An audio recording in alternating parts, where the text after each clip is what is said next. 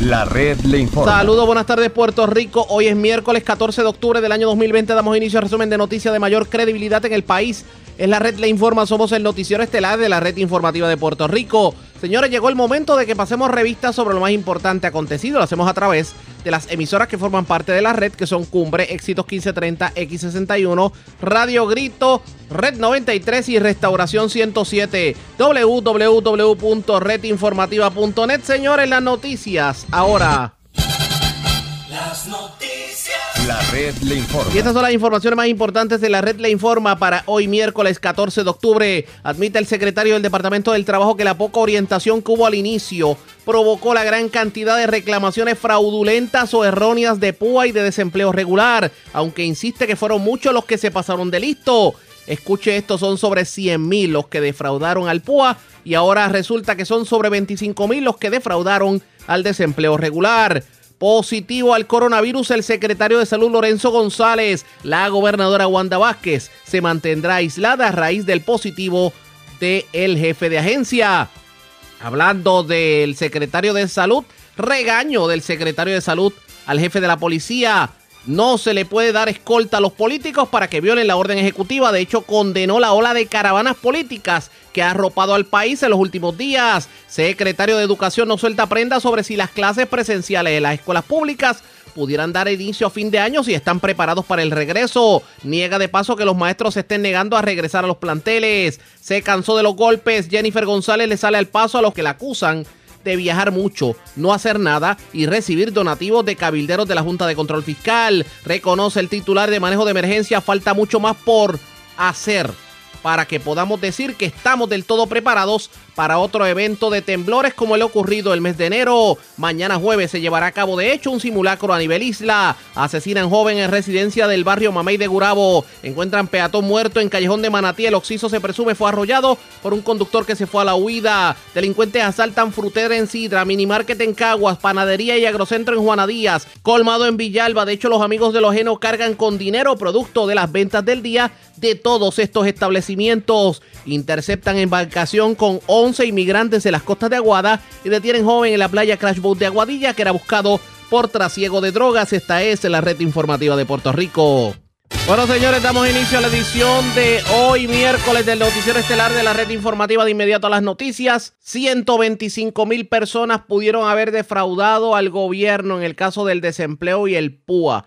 Ayer hablábamos en el noticiero precisamente sobre los casos de personas que solicitaron desempleo regular estando trabajando en la empresa privada y aquellos que tal vez dejaron de trabajar, regresaron a trabajar y no lo informaron.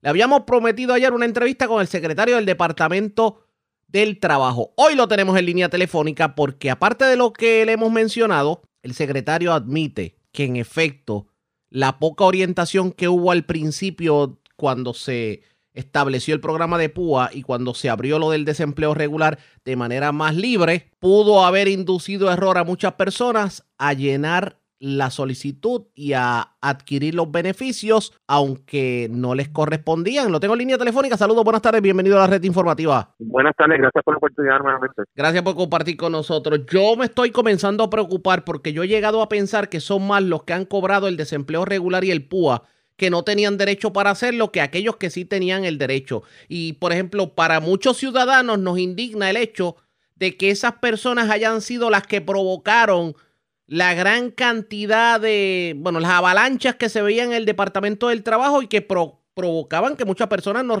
no recibieran el dinero a tiempo. El tiempo ha demostrado que la culpa entonces no era del Departamento del Trabajo, la culpa es de nosotros mismos como puertorriqueños por estar pasándonos de listo. Bueno, ciertamente yo en eso, ¿verdad? Me gusta siempre hablar eh, claro de frente y, con la verdad sobre todo. Yo creo que esto es una, una culpa compartida. Eh, y cuando digo una culpa compartida es que había un problema de orientación. Yo creo que aquí la base era orientar a la ciudadanía, que la ciudadanía conociera cuál es su, qué es el programa de desempleo, qué es el PUA, eh, y en ese sentido el ciudadano pues pueda saber a qué cualifica y a quién. yo creo que también hubo en esa parte eh, de parte del departamento o un poquito de, de, de nuevo y de inacción y quizás ser más efectivo eh, al transmitir que es el programa por desempleo y que es el... entiendo, o sea que el problema de orientación pudo haber inducido a las personas a error y por eso la gran cantidad de personas que llenaron sin, sin obviamente tener derecho a. Sí, por eso digo que es compartida en esa parte. Ahora bien, independientemente, si hay un factor que la persona, vamos a poner, solicitó por desempleo o, solicitó por PUA y no, no era elegible, si la persona decía toda la verdad o, menciona toda la verdad y da toda la información correcta, esa persona no debe cualificar y no debe haber mayores problemas. Ahora bien, tenemos una, una cantidad considerable de reclamaciones donde se ocultaba información, daban información incorrecta, solamente reportaban un empleo nada más. Así que ya esa parte no es atribuir al departamento. Por eso es que yo menciono que aquella persona que llenó el PUA o llenó el desempleo y dijo toda la verdad no tiene nada que preocuparse. El que tiene que preocuparse es aquel que omitió o dio información falsa. Y, esa parte ya es atribuible al departamento. ¿Verdaderamente llegará la justicia en este sentido? Porque, por ejemplo, hemos visto muchas personas que... Bueno, en el caso... En el caso de nosotros, estamos haciendo la acción de recobro y estamos recobrando ese dinero. Eh, y nuestra responsabilidad es referir, obviamente, el Departamento de Justicia Estatal y el Departamento de Justicia Federal, y lo estamos también haciendo. Lo que pasa es que yo, le hago el cuestionamiento, y perdone que le interrumpa, porque, por ejemplo, muchas personas que ocurrió lo que yo le dije la otra vez, no llenaron la nueva página de PUA, pues todo quedó en nada, no, han, no ha habido movimiento, y las personas ya están como que cantando victoria, como que lo logramos, nos quedamos con el dinero y a esas personas no hemos visto todavía un movimiento que haya iniciado. Por ejemplo, recuerdo que en conversaciones anteriores usted me decía que el que no hubieran llenado la nueva página de PUA ya será el primer alerta de que verdaderamente querían evadir lo que podía ser la fiscalización de la nueva página. Sí, correcto, pero independientemente, recuerde que eh, estas investigaciones toman tiempo. Sí, definitivo. el, el, que la persona no haya pasado a la nueva plataforma eh, no, ¿verdad? no evade su, su responsabilidad y los datos están ahí, la información está ahí, la evidencia está ahí. Y de igual manera, pues el gobierno federal está auditando estas transacciones, está investigando estos casos. Así que eh, ustedes saben, cuando se dan estas investigaciones toman su tiempo y en el caso de los federales tardan un poquito, pero pero al final del camino, cuando hay, posibilidad para radicar el cargo, así lo hacen. ¿Cuántas personas se pasaron de listo en el desempleo regular, ya dejando el PUA aparte? En las reclamaciones de desempleo regular. ¿Qué me dice? Bueno, tenemos ya 25 mil casos donde el patrono ha notificado al Departamento del Trabajo que estas personas, eh, empleados, o no dejaron de cobrar o retornaron a trabajar y que no le correspondía el beneficio en unas semanas en particular. O sea que estaríamos hablando de casi 100 mil que defraudaron al PUA y casi 25 mil que defraudaron, defraudaron al desempleo regular. De eso que estamos hablando en general. Correcto, esa es la situación de la que estamos hablando, por eso menciono que si la persona dio información falsa o dijo que no estaba trabajando cuando realmente estaba trabajando, ahí hay fraude, ahí no, ¿verdad? ahí no hay eh, problema de orientación alguna. Eh, porque ciertamente erradicar una solicitud no es un delito, pero sí dar información falsa en una solicitud puede ser delito. Las personas definitivamente, por más que usted ha orientado, parece que como quien dice no escarmienta, pero todavía hay personas solicitando el PUA, ¿cierto? Sí, correcto, todavía hay personas solicitando. Entiendo que, dado la orientación que se ha dado, pues tanto en los medios de comunicación como redes sociales, entendemos que deben ser más juiciosos. Además de que a través de FASPUA se valida toda la información. En el caso de los cuentapropistas, también la información contributiva se valida. Así que ya hay unas salvaguardas que obviamente no habían en el pasado para garantizar que el proceso sea pues, libre de fraude y con mayor seguridad. ¿De cuántos millones de dólares estaríamos hablando de que los listos se llevaron a la calle? Bueno, esa cifra todavía, ¿verdad? Se está trabajando sobre ella. Sí podemos, hay un dato que es irrefutable. Ya al viernes pasado eh, se había devuelto de parte de la ciudadanía 36 millones. Así que eso es de manera voluntaria que han venido nada más a traer. Me dijo 36 millones ya. Sí, 36 millones. Así que imagínese eh, eh, la cantidad de dinero que pudiese estar involucrada con posibles fraudes o con personas que no eran acreedores de este beneficio. Quiere decir que entonces la orientación que usted ha hecho desde que asumió las riendas ha sido efectiva.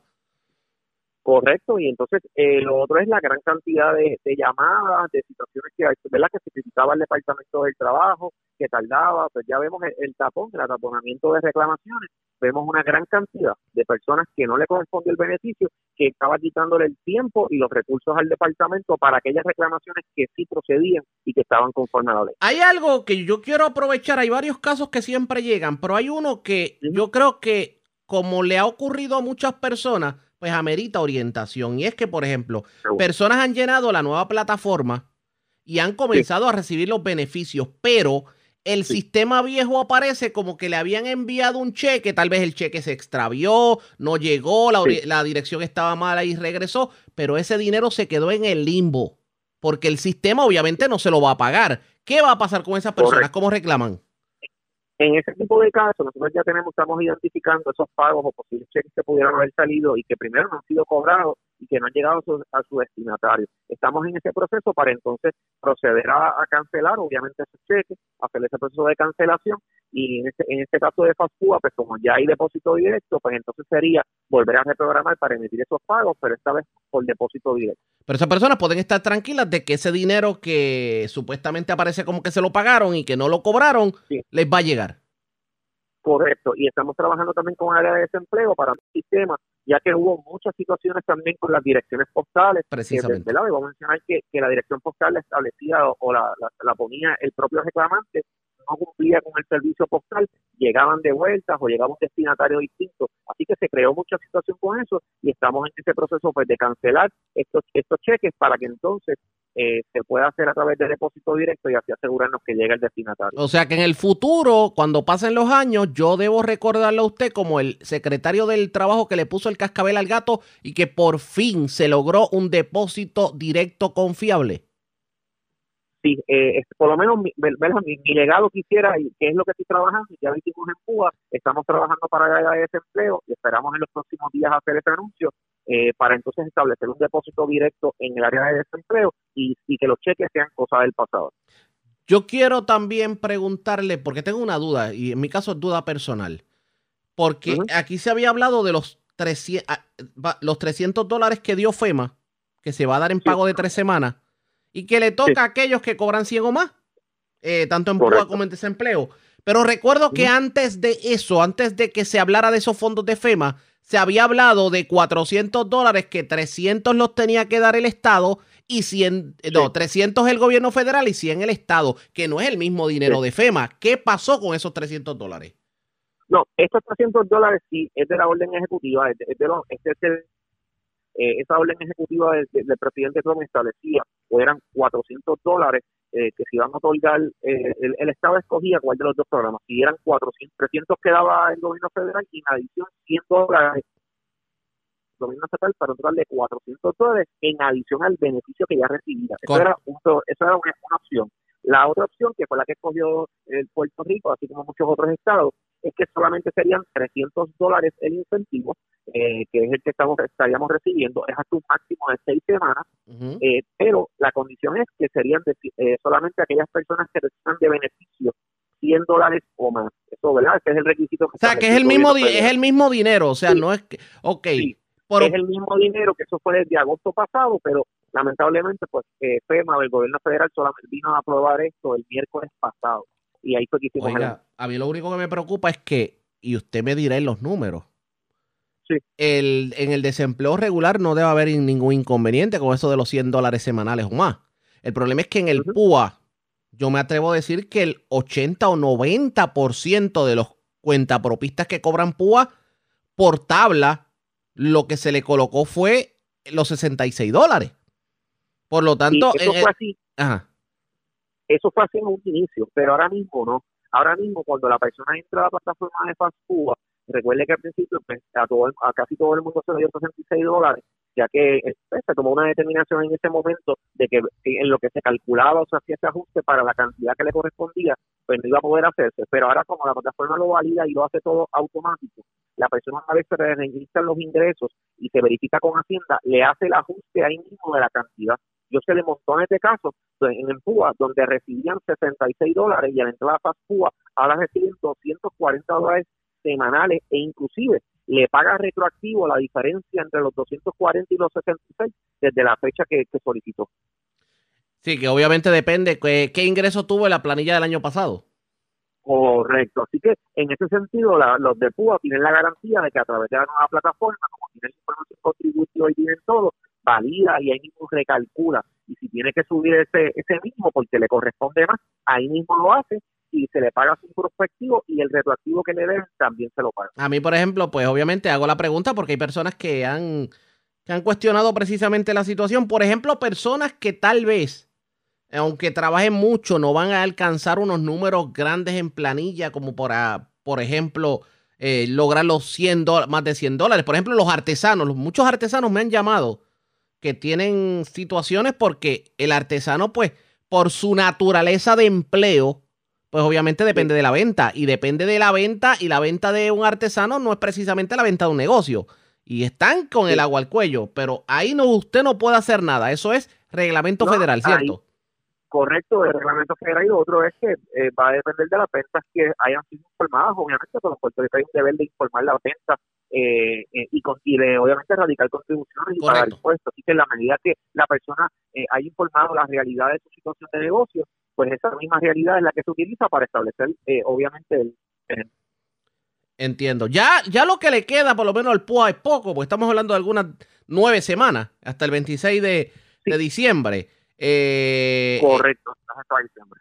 Que ya por lo menos, ya la cosa como que se aliviaría. Esto significa que ya hemos visto que los casos que estaban pendientes de desempleo, sobre todo las citas, se están dando y están fluyendo con normalidad todavía como hay sus situaciones, ¿verdad? En el sentido de que quedan bastantes casos. Eh, es bien importante señalar que hoy se resuelve un punto controvertible y mañana se levantan otros. ¿Por qué ocurre esto? O sea, por eso es que los, puntos controvertibles se mantienen a veces en una constante, porque hay variables que no son atribuibles al departamento y son del reclamante propio. Si el reglamento, por ejemplo, no hace su reclamación a tiempo, cada dos semanas, según la notificación que tiene, se le levanta un punto controvertible si la persona eh, trabajó ciertas horas y no ha sometido a las hojas de esa semana en particular, se le un punto controvertible. O sea que va hay ciertas cosas que son atribuibles al reclamante y por eso es que vamos a ver que se le resuelve un punto de controvertible en el día de hoy y a lo mejor en una semana o dos ese mismo reclamante vuelva a tener un punto controvertible pero una situación distinta. Eh, así que eso es algo que, debo siempre mencionar. Pero la, atención de los casos se está empezando a estabilizar y estamos atendiendo a través de la cita virtual. Esta experiencia de trabajar con desempleo y, y PUA de la manera en que se trabajó, ¿cómo ha sido para usted?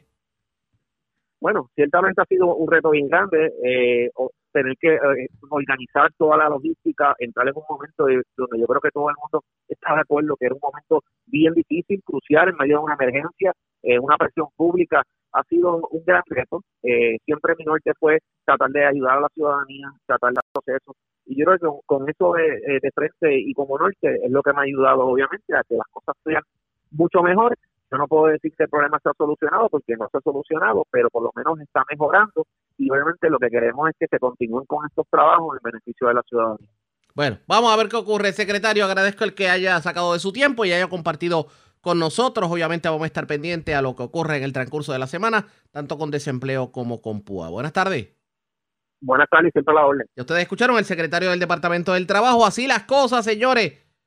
125 mil personas que se echaron dinero de manera fraudulenta con desempleo y púa. No sé, pero tengo el leve presentimiento que a estas personas no le va a ir muy bien, que digamos. Así que, ¿qué terminará ocurriendo? Ustedes pendientes a la red informativa. Presentamos las condiciones del tiempo para hoy.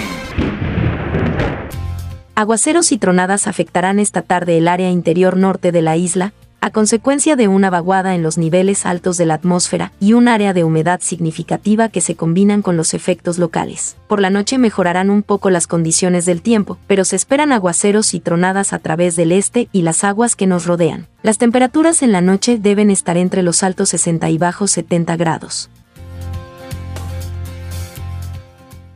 La red le informa. Señores, regresamos a la red le informa, el noticiero estelar de la red informativa. Gracias por compartir con nosotros. Señores, tenemos noticia de último minuto. Último minuto. Resulta que el secretario de salud, el doctor Lorenzo González, dio positivo a coronavirus. Repetimos, el secretario de salud, Lorenzo González, dio positivo a coronavirus. Lo anunció de la siguiente forma en comunicado de prensa. Tras haber estado de viaje por los pasados días, me realicé la prueba de COVID, la cual arrojó un resultado positivo. Responsablemente me mantendré en aislamiento por el tiempo recomendado según la Oficina de Epidemiología del Departamento de Salud. Además, Ofrecí información sobre las personas con las que compartí con los, por los pasados días para que se inicie el rastreo de contactos correspondiente. A pesar de que me mantendré trabajando a distancia desde mi hogar, siempre y cuando mi salud me lo permite, estaré fuera de cualquier actividad pública y agradeceré todo el espacio para manejar esta situación de salud con el compromiso de reincorporarme tan pronto sea posible. Repetimos, positivo al COVID el secretario de salud, el doctor Lorenzo González. Definitivamente le vamos a dar seguimiento a esta información. Pero hablando precisamente del coronavirus, escuche esto. A dos días de que venza la orden ejecutiva que mantiene las restricciones existentes para tratar de contener los contagios, asoma la preocupación, obviamente, por algunas fechas que vienen. Eh, Halloween, Acción de Gracia, las festividades navideñas, obviamente, por, la, pues, por lo que tiene que ver con las reuniones familiares. Y resulta que un informe divulgado sobre el rastreo de casos advierte que del 12 de septiembre al 11 de octubre se reportaron 195 brotes, de los cuales 140 se mantienen abiertos. Varios médicos destacaron un alza de pacientes llegando a hospitales con síntomas severos de COVID al punto de necesitar tratamiento intensivo. Uno de los que ha estado muy molesto desde ayer lo es el secretario del Departamento de Salud, porque el secretario del Departamento de Salud, Lorenzo González, no entiende cómo es que la policía de Puerto Rico le está dando escolta a los políticos para que violen la ley. Porque lo que vimos el fin de semana fue una ola de caravanas políticas. Esto dijo el secretario sobre el particular. Ha venido a, discusión el hecho de que hay este, eh, candidatos a gobernación haciendo eh, campaña, particularmente las caravanas. Este, hemos dicho y, reiteramos que eso no está contemplado dentro de la orden eh, ejecutiva y se le hace un llamado a los candidatos a reconocer que están en violación de una orden ejecutiva, aquellos que quieren ser gobernantes del país. ¿Cómo es posible que el gobierno de Puerto Rico lo provea escolta eh, o eh, manejo de tránsito para violentar una orden ejecutiva? Así que eh, está bajo su consideración, está bajo la consideración también. la respuesta de escalera? Definitivamente que iba a evaluar la situación. Que, que sí tienen que evaluarla. No podemos seguir, ¿verdad? Reclamando, ¿verdad? Este, que la población en general haga caso de una orden ejecutiva y entonces nuestros candidatos a gobernación eh, violentan eh, de forma abierta, este, con fotografías en todos los medios este, este, informáticos, eh, ¿verdad? violentando una orden ejecutiva. Así que, ¿cómo vamos a gobernar el país si no queremos seguir las reglas que se establecen a través de la orden ejecutiva? Así que esperamos una, una respuesta tanto de la policía, nosotros seguimos haciendo el trabajo con el grupo pequeño que tenemos de eh, la, División de Investigación del Departamento de Salud, que le ha dado cátedra al país eh, y en el esfuerzo que está haciendo para garantizar que, la orden ejecutiva este, eh, se, respeta. Eso dijo el secretario. De hecho, el secretario también, también dijo en el día de hoy que no recomendaría que se lleven a cabo en enero las fiestas de la calle San Sebastián. Dice el secretario, y cito, yo no creo que pueda haber ningún acto racional para iniciar particularmente porque uno tiene poco control sobre la movilidad que se tiene en el viejo San Juan. Estoy citando directamente de las expresiones. Obviamente ustedes saben que eh, el secretario tiene como que habla como, como pues, no un, no un español muy fluido. Dice también que la cantidad de personas que entran a ese tipo de actividad es demasiado riesgosa. Y esto viene porque los candidatos a la alcaldía de San Juan, tanto Rosana López como Miguel Romero, pues dicen que se podrían dar las fiestas de la calle San Sebastián. ¿Hasta cuándo va a seguir todo el libertinaje con el COVID? Porque mientras más libertinaje haya en la calle, más tardamos en que se abra el país. Así que obviamente le vamos a dar seguimiento a todo esto. Pero siguiendo con el positivo del secretario de salud, hagamos lo siguiente. La red le informa. Cuando regresemos, la gobernadora Wanda Vázquez va a imponerse una cuarentena tomando en consideración que la gobernadora tuvo acceso al secretario, se reunió en estos días, aunque ella dio positivo en las pruebas. Pero hay más funcionarios del gabinete que pudieran haberse contagiado, tomando en consideración que se reunieron con el secretario, la gente de la fortaleza. ¿Qué está ocurriendo? Es lo próximo, regresamos en breve. La red le informa. Señores, regresamos a la red le informa, el noticiero estelar de la red informativa. Gracias por compartir con nosotros. Todavía a esta hora de la tarde continúa la reunión entre el sector de salud y el económico para ver qué va a ocurrir con eh, la nueva orden ejecutiva que entra en vigor el próximo sábado, pero obviamente ante el positivo del secretario de salud, el doctor Lorenzo González, todo cambió. Y la jefa de prensa de la Fortaleza, Mariana Cobian, habló con los medios precisamente sobre la situación. Esto fue lo que dijo. Ha reunido con el, con el Gabinete Constitucional el secretario de la Gobernación, Antonio Pavón, y el secretario de Asuntos Públicos, Pablo Soto, para excusar a la gobernadora, dado aunque ella se hizo la prueba ayer por la tarde de seguimiento, como recordarán, ella ha llegado de Nueva York la semana pasada, se hizo la prueba, salió negativo.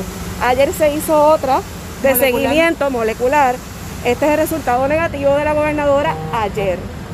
Pero por precaución, porque como saben, ella se reunió en estos días, además del viaje, ella se reunió en estos días con el secretario de Salud a raíz de la nueva orden ejecutiva que están ¿verdad? reuniéndose y viendo a ver las recomendaciones que se van a hacer para la nueva orden ejecutiva, ella de todas maneras hizo la, prueba ayer. Ahora va a estar atendiendo las actividades virtualmente o se van a estar posponiendo cualquier reunión que tenga. Hasta tanto, la semana que viene volverá a hacerse la prueba. Esto por precaución, dada que estos días estuvo reunida con el secretario de salud. Ayer mismo. Ayer, tuvieron una reunión, de hecho. ¿De cuándo es Pero esta prueba? esta prueba fue de ayer a las 4 y 20 de la tarde. La muestra. Fue después de la reunión. O sea, la muestra se la hizo ayer o Se la hizo ayer de seguimiento del viaje, Después de la reunión. después de la reunión con Lorenzo. Y, y ya bajó, y ya bajó el resultado dio negativo, sí. Pero por precaución, porque como sabemos, ¿verdad? Que las pruebas a veces pueden tomar unos días en que se refleje. Se hizo la prueba, ayer salió negativo, pero a raíz de que ayer mismo se reunió con él, va a esperar la semana que viene para volver a hacerse la prueba. Mientras tanto, seguirá reuniones virtuales o va a posponer las reuniones, las actividades que tenga. No va a tener comparecencias públicas. Por el momento Eso no, quiere decir que cuando vaya a hablar de, la orden ejecutiva lo hará eh, o virtual, virtualmente o, o no ser comunicado de prensa, lo más, posiblemente no. Pero mire, que la, los temas un pronunciamiento con relación a la Bueno, la orden está eh, efectiva hasta el 16 de octubre. O sea que antes del 16 de octubre, ya sea por comunicado de prensa, virtual o de alguna manera, se informará al pueblo qué es lo que va a proceder. Los- el tema que se toca aquí en estas reuniones, ¿cuáles son? Bueno, es de seguimiento, con, la- con el gabinete más o menos de seguimiento de los trabajos, etcétera, pero hoy, pues ella se excusó, usualmente con el secretario de la gobernación en esas reuniones, hoy ella iba a estar en esa reunión, más al enterarse del resultado, pues quien está es Pavón y Osvaldo Soto. Su única reunión de ayer fue con Lorenzo, pero me parece que está María Conte por la mañana temprano. Desconozco, no sé si eso está en calendario, ella. pero ella tuvo otras reuniones, ella tuvo otras reuniones, pero sí también con con, la también con Lorenzo. ¿Perdón? Producto, la presidenta de producto. Tuvo Con el alcalde de Bayamón. Tuvo una reunión con los alcaldes de Bayamón y de Florida, Más acueductos. más acueductos y Lorenzo González. Y Conte. Lo de Conte yo no lo vi en calendario, no. ¿Cómo- ¿De qué otra manera se afecta el, entonces el itinerario de la gobernadora? ¿Habrá reuniones que se Las reuniones, por ejemplo, las reuniones que tenía esta tarde pautadas, como saben, que se envió una atención a auditores que ya tenía una reunión con, de la Asociación de Policía, si mal no recuerdo. Esta tarde pues se va, se va a posponer, se cancela? se va a cancelar, pero las de mañana en adelante son las que se van entonces a verificar si se hacen virtuales o si se posponen para otra fecha. Mariana, Dígame. eh, Sí. y, y otro personal de Fortaleza, porque me imagino que Lorenzo estuvo en contacto con otra gente al entrar a la Sí, Fortaleza. ahí está de hecho, en esa misma, detrás de esa prueba está la de Osvaldo Soto, que es otro que los que estuvo en el viaje.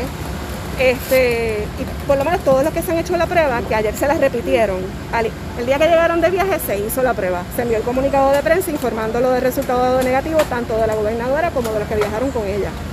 Ayer se la volvieron a repetir, volvieron a salir negativos. Por lo menos las que tengo ahí son los de Osvaldo Soto y la de la gobernadora. Pero yo no estuve en la parte de Nueva York. Perdóname. ¿El Soto está con la reunión? Porque ayer no estuvo con Lorenzo, presumo. Entiendo que no, porque entiendo que la gobernadora fue la que se Pues, ¿De cuánta Lorenzo gente estamos hablando que pudo haber estado expuesta a Lorenzo, personal de Fortaleza, empleados? Porque tú Eso- entras y, Eso tendría que verificar porque... y qué medidas se tomarían en la Fortaleza, porque esto, esto es un resultado positivo Bueno, de alguien claro, que caminó siempre, por ahí. Siempre, obviamente, tanto sospechosos o lo que sea, se hace el, el protocolo de limpieza. Me imagino que ya está administración trabajando con eso. Las expresiones de la jefa de prensa de la fortaleza, Mariana Cobian. La gobernadora también se va a aislar y se van a estar haciendo pruebas a varias personas en la fortaleza porque el secretario de salud se reunió con varias personas en la fortaleza precisamente a días de que culmine la orden ejecutiva. Así que la cosa se complica en el gobierno central en cuanto al coronavirus se refiere. Pero ahora, hablando precisamente de coronavirus, el secretario de salud ayer había, digo, esta mañana, eso fue esta mañana, que había dicho que se iba a hacer lo posible porque las clases presenciales pudieran dar inicio antes de fin de año. Hoy el secretario de Educación a su salida de la reunión en Fortaleza habló del tema. Y esto fue lo que dijo sobre el particular. Estaremos trabajando los temas de forma virtual. De forma virtual. ¿Hubo alguna ¿verdad? De, lo- de los asuntos que usted traía aquí para discutir en el día de hoy, la prioridad. No, los asuntos han sido suspendidos ah, eh, y reprogramados de forma virtual. Por eso, pero ¿cuál era su prioridad en el día de hoy, verdad? Discutir No, con la gobernadora. Muchísimos temas, así que el tema de la educación en medio de la pandemia es prioridad. Así que este, nada, seguimos con nuestra agenda de trabajo en el Departamento de Educación eh, y todo en la misma ruta. Expectativa de reapertura. mm, Expectativa de reapertura de las escuelas. Eh, el tema de la reapertura va a estar atada al contexto del manejo de la pandemia y los casos positivos. Así que eh, nosotros semanalmente tenemos reuniones con el equipo de epidemiólogos del Departamento de Salud que nos hacen las recomendaciones eh, administrativas internas y será el Departamento de Salud quien eh, toma las determinaciones de manejo de pandemia y Departamento de Educación las determinaciones administrativas respecto El a ello. secretario de Salud dijo ayer que él desconoce si educación está preparado para estas clases presenciales, que eso es un aspecto que también detiene a la salud. ¿Ustedes están preparados o no? Nosotros estamos tomando todas las determinaciones que nos recomienda el Departamento de Salud. Eh, no obstante, siempre la salud y la seguridad de los niños y las comunidades escolares va por encima de cualquier otra consideración. ¿Es correcto que los maestros no quieren estar eh, dando clases presenciales No. y por eso un poco detiene educación? No, los maestros del sistema educativo público siempre e históricamente han demostrado un nivel de compromiso impresionante con Puerto Rico y esta no es la excepción. Secretario, en términos de medidas concretas, el Departamento de Educación, por ejemplo, ha adquirido piezas plásticas para dividir los escritorios, porque es más allá de la intención y que va a seguir las reglas. ¿Qué medidas concretas ha tomado Educación para preparar los salones de clases para el retorno? El Departamento de Salud tiene lo que se llama un plan de contingencia para el manejo de COVID. El plan de contingencia fue compartido con el Departamento de Salud, fue negociado con las uniones. Ahí se establecen todos los mecanismos preventivos que el Departamento de Educación ha ido adquiriendo. Hemos distribuido eh, alrededor de 100.000 mascarillas de tela para el personal. Hemos recibido del Departamento eh, de Salud Federal un donativo que va a compartirse con la Asociación de Escuelas Privadas de aproximadamente 2 millones eh, de mascarillas de tela que va a incluir al personal, ya que el Departamento de Educación tiene y vamos a compartir con la Asociación de Escuelas Privadas, pero también para estudiantes. Al igual que los materiales preventivos como materiales de limpieza, entre otros aspectos. No me refiero a eso, me refiero a cosas más concretas. Yo me imagino que usted ha visitado el supermercado. En el supermercado, por ejemplo, hay placas plásticas. Yo quiero saber cómo se van a dividir los estudiantes en el salón de clase, no la Todas- mascarilla. Todas las recomendaciones están dentro del plan de contingencia, lo estaré compartiendo con usted para que vea todo lo que Pero las cosas es un Educación. papel y otra cosa es que se pongan en acción, Ya, secretario. ya se Pero- compraron las, por ejemplo, usted me puede decir que se una- adquirieron, se adquirieron y se están distribuyendo a las escuelas y le vamos, podemos compartir con ustedes los materiales preventivos que incluyen desde eh, termómetros, el Departamento de Educación tiene un sistema de vigilancia que incluye eh, los enfermeros escolares para el cernimiento. No me eh, refiero a eso, secretario. Yo quiero Pero- la pregunta es pero- cómo han ido pero- preparando los salones. Está bien, usted, ya Sí. el material está y todo lo tienen. Es cómo se están preparando esos salones para poder recibir a los estudiantes. Si están dividiendo O- o si es que no los van a recibir. Mire, ¿Por qué mire no lo que van a hacer? el proceso de apertura de la escuela está contenido dentro del plan de contingencia. El plan de contingencia establece las etapas, los las fases, incluye los materiales y las acciones de la agencia y conforme a ese plan de contingencia se han adquirido los materiales. Así que mi primera invitación, antes de decirle, hemos comprado, pues mira, hemos comprado termómetros, está el personal de seguimiento, va a haber salones de aislamiento, entre otros, que ustedes puedan conocer a cabalidad el plan de contingencia para cuando digamos vamos a entrar en esta fase, ya ustedes conceptualmente sepan qué es lo que el Departamento de Educación tiene que de ellos. ¿En qué fase estamos, secretario? Perdón. ¿En qué fase En este estamos? momento estamos en educación a distancia. Secretario, en su pero- totalidad. Pero no, pero Fase esa es la pregunta, secretario. Fase Pero número si, tres. si la gobernadora dice mañana usted empieza las clases presencial, ¿educación puede prepararse que- para mañana y tener los salones listos o no? Es que no va a existir una directriz como esa. Tienen que conocer el plan de contingencia. Primero estamos en educación a distancia. Después nos movemos a educación híbrida y después nos vamos a educación presencial total. Esas son las... Ese era el secretario de Educación. Él como que patinó un poco en decir si estaban los salones preparados, si no están preparados, en qué fase estamos. Eh, lo que le dijo a la prensa fue, le en el plan. Pero a lo mejor hay, la persona que yo tengo en línea telefónica conoce cuál es el plan para las fases, para regresar los estudiantes a la escuela y que con tanto celo guarde el secretario. Presidenta de la Federación de Maestros, Mercedes Martínez, saludos, buenas tardes, bienvenida a la red informativa. Buenas tardes, Ariana, para ti y para todos los que sintonizan. Gracias por compartir con nosotros. El secretario de Educación no quiso soltar prenda sobre cuándo regresan los estudiantes, si regresan, si no regresan, si va a aceptar la propuesta de, del secretario de Salud que decía que podían regresar antes de fin de mes y ya- si están preparados, si los salones van a tener acrílico, si no tienen. ¿Usted tiene conocimiento de cuál es el famoso plan? Pues mira, el Departamento de Educación, primero, lo primero hay que señalar es que no tiene un plan individual por escuela. Esa es la primera falla que le hicimos al secretario hace meses. Porque lo que el Departamento de Educación tiene es un plan genérico para las 856 escuelas que publicó por Internet, que no ha discutido con las comunidades escolares eh, al día de hoy. Pero más allá de eso, ese plan genérico no es consono con tú tener un protocolo establecido por plantel. No hay comités de salud y seguridad establecidos por plantel. No hay equipos protectores en las escuelas. No hay salones de aislamiento. No hay productos de limpieza ni desinfección. Eh, las compañías que se iban a contratar eh, desconocemos dónde están. No hay pruebas para regresar ahora mismo a la presencialidad. No hay un sistema de rastreo escolar exclusivo para el sistema de educación pública que cuente con epidemiólogos y todos los recursos necesarios para ello. El departamento no ha llevado las escuelas al día de hoy a la sismoresistencia hay muchas escuelas inseguras, según los informes que han propinado los propios ingenieros estructurales que las inspeccionaron. No hay planes de mitigación trabajados. Hay mucho dinero que se ha desembolsado en el Departamento de Educación para llevar a cabo eh, la preparación para cuando sea momento de regresar presencial. Lo que no ha habido es voluntad de un secretario de, de, de ejecutarla, de realizarla, y por parte del gobierno no ha habido la voluntad de reducir la tasa de positividad de contagio. No podemos hablar de clases presenciales mientras los casos de, de COVID siguen en incremento, donde la tasa de positividad sobrepasa el 5% eh, a nivel isla en prácticamente todos los municipios, salvo dos o tres. Por lo tanto, no hay condiciones seguras ni saludables para ningún componente de la comunidad escolar. Solamente hablando de los contagios, imagínense, y que las escuelas estén listas por la negligencia crasa del Departamento de Educación, donde no han hecho absolutamente nada en todos estos meses, donde no ha habido estudiantes ni personal docente y no han aprovechado el tiempo para actualizar, para reforzar, para equipar, para preparar al personal y las escuelas para el momento cuando sea seguro volver a la presencialidad, que definitivamente no es ahora. Aquí hay brazos caídos en el Departamento de Educación, en la Administración Central.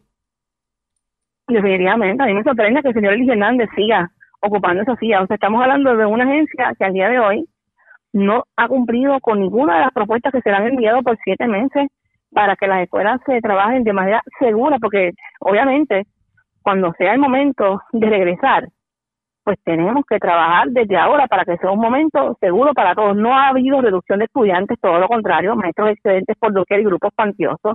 No ha habido reapertura de escuelas cerradas, salvo las que reabrieron para las primarias, pero para las para devolvérselas a la comunidad no ha habido la voluntad para garantizar esos grupos pequeños. No hay un protocolo por escuela, no hay ni siquiera un comité de salud y seguridad constituido por escuela para que discutan el protocolo, elaboren el protocolo que responda a sus necesidades particulares. No ha habido discusión con los componentes de la comunidad escolar, orientación ni participación. No han llegado los equipos protectores, no están los productos de limpieza ni desinfección no hay salones de aislamiento en las escuelas para trabajar con posibles casos positivos. Ahora mismo, para dar tu ejemplo concreto, la ORE de Arecibo lleva más de una semana cerrada por casos de COVID, por un caso de COVID en la región y esto es un, una dependencia del departamento donde no se atienden estudiantes, ¿verdad? En interacción más Sí, no, eso mismo ocurrió. Definitivamente, me imagino. Y con esto cierro porque estoy corto, de, estoy corto de tiempo. Eh, me imagino que su preocupación es que pretendan hacer un, una apertura de las escuelas a, la ligera, al garete. De eso que estamos hablando. Claro. La vida va por encima de todo y para regresar, porque obviamente nada sustituye lo presencial, eso lo sabemos, pero tiene que ser cuando sea seguro. Y para eso se tiene que trabajar. Y Eligio Hernández no ha trabajado absolutamente nada para que esto sea posible. Bueno, nos traiciona tiempo. Gracias por haber compartido con nosotros. Buenas tardes. Gracias, buenas tardes. Cómo no, a la pausa cuando regresemos, las noticias del ámbito policíaco más importantes. Regresamos en breve. La red le informa. Señores, regresamos a la red le informa. Somos el noticiero estelar de la red informativa edición de hoy miércoles. Gracias por compartir con nosotros. Vamos a comenzar con noticias del ámbito policíaco a esta hora de la tarde en este segmento. Se reportó un asesinato en el barrio Mamey 2 en Gurabo, específicamente en la finca El Encanto. Además, tremendo susto pasó un hombre que estaba acompañado de su esposa y un menor de 7 años cuando desconocidos le fueron a llevar el vehículo y le dispararon. Afortunadamente no los hirieron. Esto ocurrió en un negocio de la zona de Sidra. También en Sidra, delincuentes asaltaron la frutera Columbus y se llevaron dinero producto de las ventas del día. También se reportó un robo en un mini market en la zona de Caguas. Y desconocidos escalaron las antenas de la compañía Claro en Bayamoncito en Aguas Buenas y se llevaron hasta la planta eléctrica. Amarili Sánchez, oficial de prensa de la policía en Caguas, con detalles. Saludos, buenas tardes. Sí, muy buenas tardes. Con detalles preliminares, en horas de la noche de ayer, a través del sistema de emergencia 911, se reportó varias detonaciones en hechos ocurridos en la carretera 933, kilómetro 1.9, finca El Encanto, barrio Mamey 2, en Gurabo.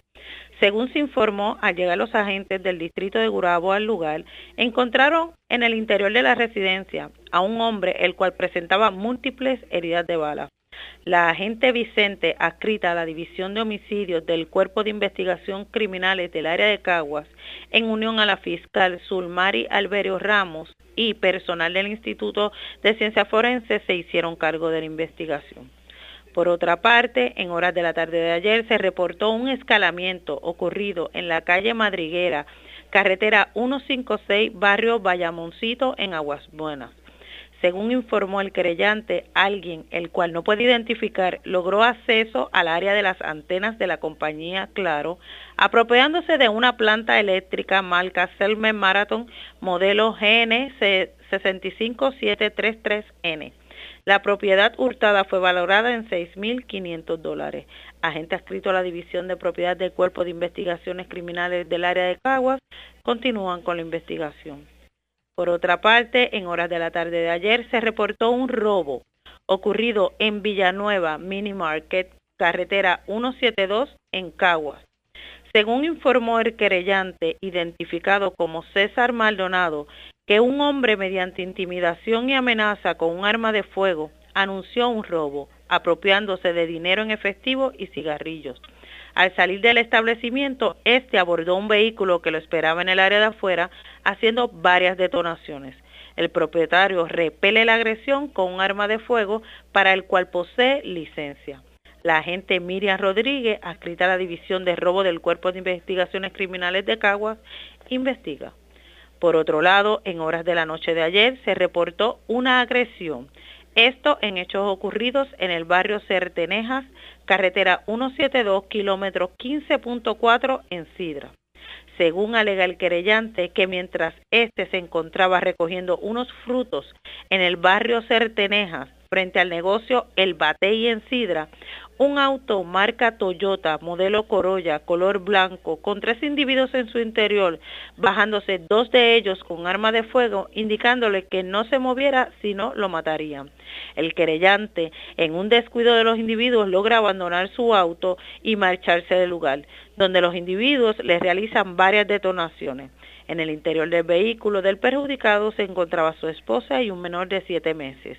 Nadie resultó herido. El agente Segarra, adscrita a la División de Homicidio del Cuerpo de Investigaciones Criminales de Cagua, investiga. Por otro lado, en horas de la noche de ayer, se reportó un robo ocurrido en la frutera Columbus, en la carretera 1, kilómetro 50.6 del barrio Beatriz, en Sidra. Según informó el creyente que tres individuos portando armas de fuego mediante amenaza e intimidación y agresión se apropiaron de 200 dólares, producto de venta del establecimiento y de varios jabones para el aseo personal. La División de Robos del Cuerpo de Investigaciones Criminales en Cagua investiga. Hasta aquí la información. Gracias por la información. Buenas tardes. Buenas tardes. Gracias, era Marily Sánchez, oficial de prensa de Caguas, de la zona centro oriental. Vamos al sur de Puerto Rico, porque tres establecimientos también fueron asaltados por desconocidos. Una panadería en Guayabal en Juana Díaz, un agrocentro en Callabo de Juana Díaz y un colmado en la zona de Villalba. Luz Morel, oficial de prensa de la policía en Ponce, con detalles. Saludos, buenas tardes. Sí, muy buenas tardes a todos. Informan que en, horas de la tarde de ayer, 13 de octubre, fueron reportados varios incidentes de robo, en dos en el municipio de Juana Díaz y uno en Villalba. Eh, según se nos informó, en predios de la paradería en barrio Guayabal eh, fue reportado eh, un, un asalto a un vendedor de billetes eh, se alegó que el señor Ramón Reyes, mientras se encontraba realizando la venta de esta perteneciente a la Lotería de Puerto Rico, frente a los predios a la panadería ubicada en la carretera 149, llegó un vehículo de motor descrito como un Nissan color gris y en el interior de este se encontraban tres individuos, donde el pasajero se desmontó del mismo y portando un arma de fuego mediante amenaza de muerte y apuntándole le pidió dinero. Acto seguido, el individuo abrió puerta del vehículo de motor Mitsubishi del año 2004 y el cual pertenece al señor Serrano, amigo del perjudicado, donde se apropió de una cartuchera, la cual contenía en su interior 600 dólares en efectivo, producto de las ventas del día, marchándose posteriormente del lugar. En medio de este incidente, nadie resultó herido. Se le dio conocimiento al supervisor del Cuerpo de Investigaciones Criminales en turno, donde el sargento Freddy Rosario y el personal de la División de Robos se personaron al lugar y se hicieron cargo de la investigación correspondiente. También tenemos uno en el barrio Callabo, del mencionado municipio, donde eh, individuos eh, llegaron hasta el establecimiento Agrocentro Mi Tierra, ubicado en la carretera 512, según se informó, eh, y el señor Michel Figueroa, que un individuo utilizando un arma de fuego llegó a dicho establecimiento y mediante amenaza le anunció el asalto y lo despojó de tres mil dólares en efectivo, producto de las ventas. Acto seguido, el individuo le apuntó a un joven empleado del lugar, despojándolo de una cartera tipo wallet, la cual contenía en su interior 200 dólares y documentos personales, marchándose del lugar en un vehículo de motor descrito como un Nissan color gris. En este incidente, al momento no fueron reportados personas heridas. Esta querella fue investigada inicialmente por agentes Quiles del distrito de Juana Díaz y referida a la división de robo, quienes hicieron cargo de la investigación correspondiente. También se informó que en el municipio de Villarba, barrio Atillo, fue reportado otro otro robo.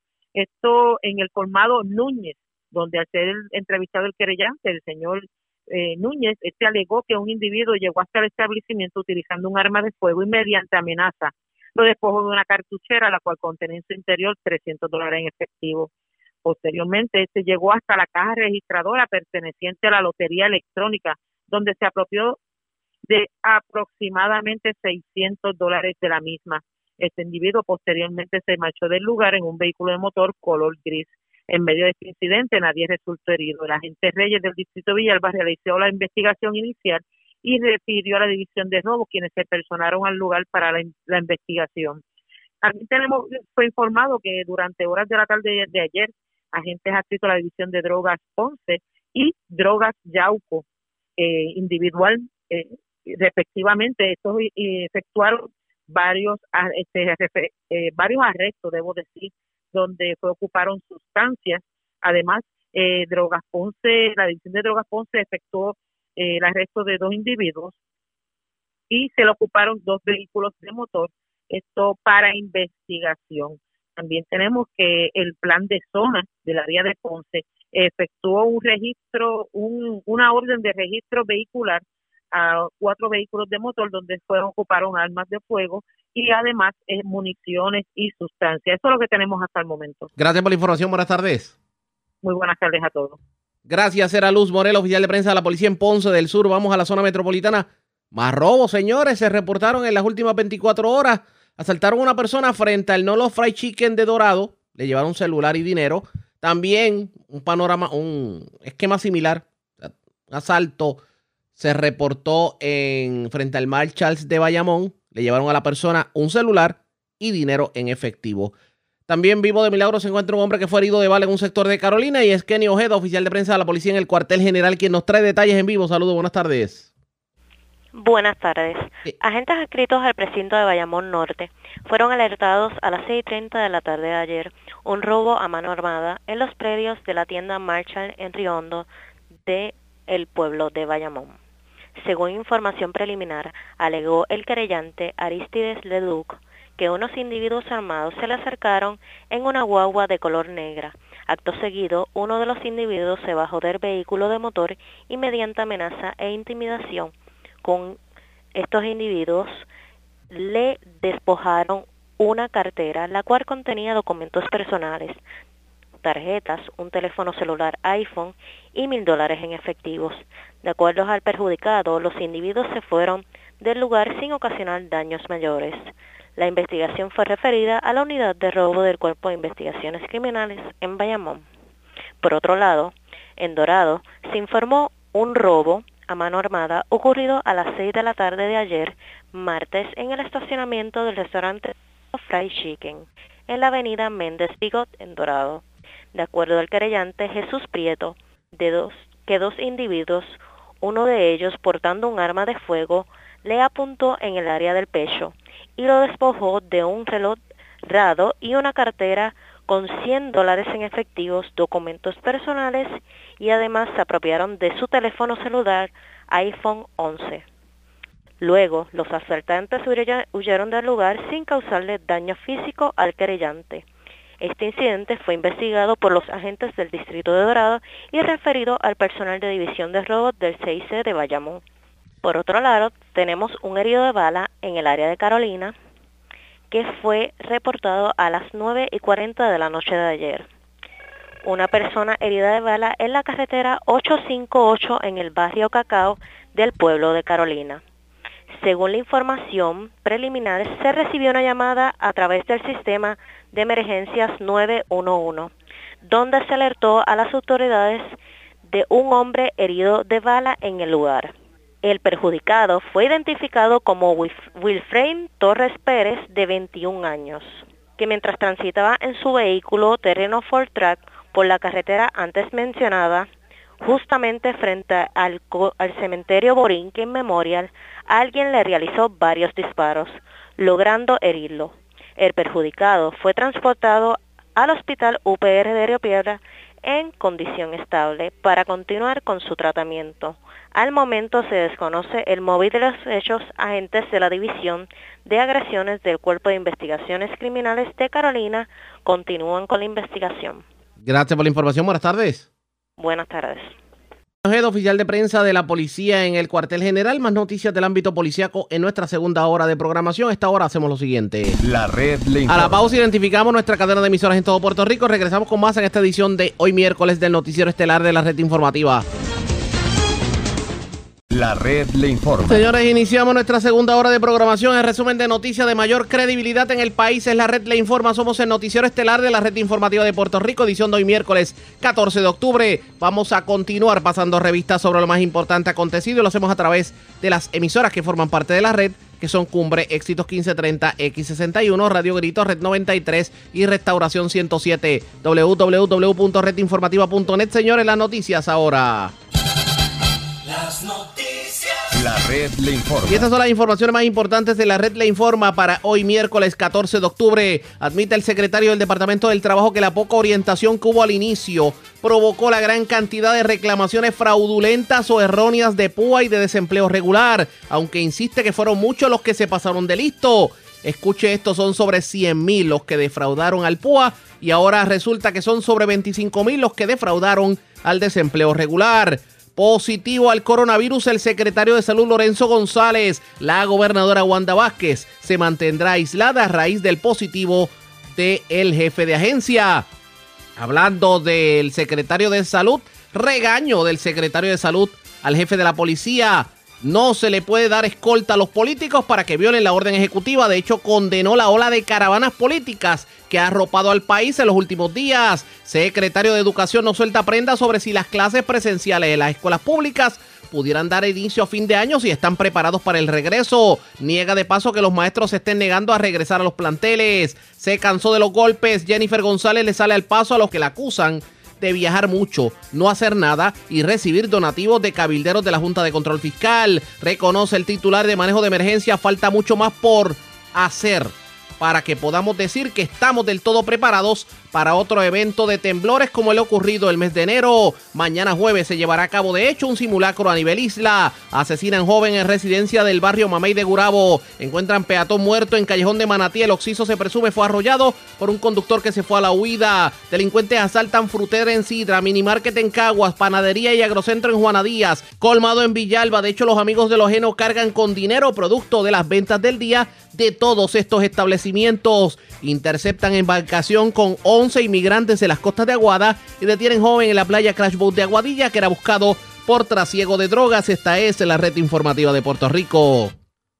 Bueno, señores, damos inicio a la segunda hora de programación en Noticiero Estelar de la red informativa de inmediato a las noticias. ¿Cómo es eso de que José Vargas Vidot va a aspirar a la gobernación en el 2024? En medio de una entrevista con nuestros compañeros Jackie Méndez y Henry Lugo del Pocillo Mañanero de Red 93 y Radio Grito, la red informativa en el noroeste, pues parece que se le zafó. La pregunta es, ¿por qué abandonar a la legislatura y buscar un puesto electivo en la gobernación con lo difícil que es poder alcanzarlo? Esto fue lo que dijo sobre el particular. Que un candidato, que un candidato a la gobernación deja a un lado eso y que todo el mundo crea en que realmente viene a solucionar, no a politiquear y no a, traer una idea que únicamente está dentro del socialismo o dentro del comunismo o dentro de la que la gente quiera pensar que, tenga miedo. Pues, ¿Cómo se mira, de, de, hecho, para que eso pase, vas a tener que esperar al 2024, donde este servidor va a presentarse para la gobernación. Mira, sorpresa, señores. No lo sabía. Lo estoy diciendo claramente, o sea, de verdad, en el pocillo, señores. Uno de los graves problemas. Yo no tengo problemas con Juan porque Juan abiertamente es, es y será siempre un independentista de, de, corazón. Y aun cuando yo vengo también de la izquierda, la realidad es que yo he tenido transformaciones en mi vida que, me, que no me hacen a mí de ninguna manera temer nada con yo eh, abandonar lo, lo, la, lo que se llama la data de conveniencia. O sea, eh, el ah. mensaje de izquierda en, para los políticos, tristemente en este momento, o de derecha, o sea, el mensaje de izquierda o de derecha, esa, esas, esos dos extremos son ganchos políticos y, y eso es terrible porque no le permiten a las personas eh, eh, entrar en esa reflexión importante que, que les lleve a entender que hay que arreglar problemas que son locales, que son comunitarios, que son familiares. La educación está en el piso y nadie la recoge. La, la, la, economía está en el piso y todavía seguimos peleando por la Junta. La, ¿sabes? Hay el ambiente, la, la, erosión de las playas, el problema de las costas, la, la, la hay cantidad de cosas que son tan locales y tienen que atenderse con una intensa seriedad y tú no necesitas la gente, y, que me escuche bien la gente, usted no necesita ninguna ideología ni de derecha ni de izquierda para poder solventar la, el, el, desafío y el reto que representan la solución de esos problemas. Todavía yo tengo una niña en Boston, Emily, que ha tenido que irse a, operar allá con, eh, con sus padres, una niña pequeña con osteosarcoma. ¿Por qué yo tengo un un hospital, un comprensivo de cáncer que el director médico por 12 años ganaba 349 mil pesos al año y de momento de un revuelo mediático y nadie sabe en qué quedó eso. el, Hospital Pediátrico de Puerto Rico tiene una, una, un déficit de 233 enfermeras y enfermeros. Nadie habla de eso. Aquí eh, hace falta alguien que le importe la familia, que le importe la comunidad y que no le importe los votos que se ilusionan, porque yo puedo hablar como el Che Guevara o puedo hablar como Lincoln o, Kennedy. ¿Entiendes? Entonces, ese es un problema, yo, Henry, ese es un problema full, pero para eso hay que, hay, ese, esa educación tiene que venir desde adentro hacia afuera y, mucha gente lo está comprendiendo y por eso yo no tengo que afiliarme, eh, o sea, yo no tengo que alzar el puño ni tampoco tengo que ponerme el corazón, la mano en el corazón ante ninguna bandera. ¿Por qué? Porque yo, yo sé a conciencia, yo que me levanto amando este país y me acuesto amándolo más. Y eso no me, eso no me, eso no, eso no, no nació en el en, la, en, el, en los tres tomitos de la novelita del Capital, ni nació tampoco en la explicación que da eh, John Smith del, del, del, capitalismo. No, nació de un día deshacerme del lastre de la polarización ideológica para entonces empezar a comenzar a pensar como ciudadano, como hijo, como papá, como vecino, como prójimo, Suena loco para alguna gente, pero a mí me ha funcionado en el Senado y he, y he logrado que PNP, populares, el PIB, se eh, firmen, sean coautores de mis proyectos. Eh, ellos han visto, o sea, y son proyectos buenos, así que si yo lo pude hacer en ese micro, ¿por qué no se puede trasladar al macro? ¿A quién va a retar cuando, cuando el doctor Vargas Biot se lance para gobernador, ¿a quién, a quién, contra quién va, quién va a estar en esa fortaleza en el 24 que quieras, que, lo vas a tumbar, si, si tienes la oportunidad? Te estoy diciendo, te estoy preguntando otras palabras, ¿quién va a estas elecciones, estoy preparado para tumbar la pobreza, estoy preparado para tumbar la injusticia, estoy preparado para tumbar el desempleo, estoy preparado para tumbar la falta de acceso a servicios de salud. Esas fueron las expresiones de José Vargas Pidot en entrevista con Jackie Méndez y Henry Lugo de la red informativa en la zona noroeste de Puerto Rico, Radio Grito y Red 93. Vamos a ver si podemos conseguir a, a Vargas Pidot. ¿Por qué meterse en este lío es la pregunta, tomando en consideración que ha logrado escaños como legislador independiente y ha hecho su fiscalización desde la legislatura? ¿Por qué la gobernación? Vamos a ver lo que nos tiene que decir sobre el particular. Mientras lo conseguimos, pues atendemos otras noticias. Y hablando de otras noticias, la comisionada residente Jennifer González parece que se cansó de todos los ataques de, la que, de las que ha sido objeto en las últimas semanas por parte de su contendor en elecciones, el ex comisionado residente Aníbal Acevedo Vila. Parecería que no le quitan el guante al actual comisionado residente. Y esto fue lo que dijo sobre las declaraciones de Aníbal Acevedo Vila y las declaraciones de líderes del Partido Popular Democrático que aseguran que se la ha pasado viajando y que ha estado recibiendo donativos de cabilderos de la Junta de Control Fiscal, entre otros asuntos. Declaraciones de Jennifer González. Yo soy, ustedes han visto las encuestas, yo soy la comisionada residente que el pueblo de Puerto Rico está respaldando en su gestión federal eh, y por lo tanto tengo mucha gente que dona mi campaña, todo es ley. Eh, de hecho, a través de la página del FEC, Federal Elections Commission, todos mis donativos están reportados tan pronto se reciben con nombre en donde trabajan.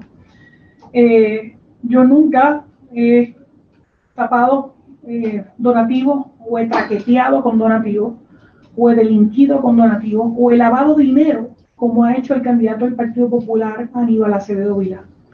De hecho, el donativo que se me imputa sobre el nominado a la Junta de Supervisión Fiscal eh, fue un donativo del 2016-2017 y yo me opuse al nombramiento de esta persona a la, Junta de Supervisión Fiscal.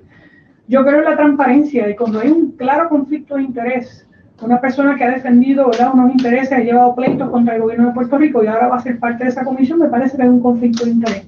Y por eso me opuse al eh, nombramiento, aun cuando esa persona haya dado donativos a mi campaña.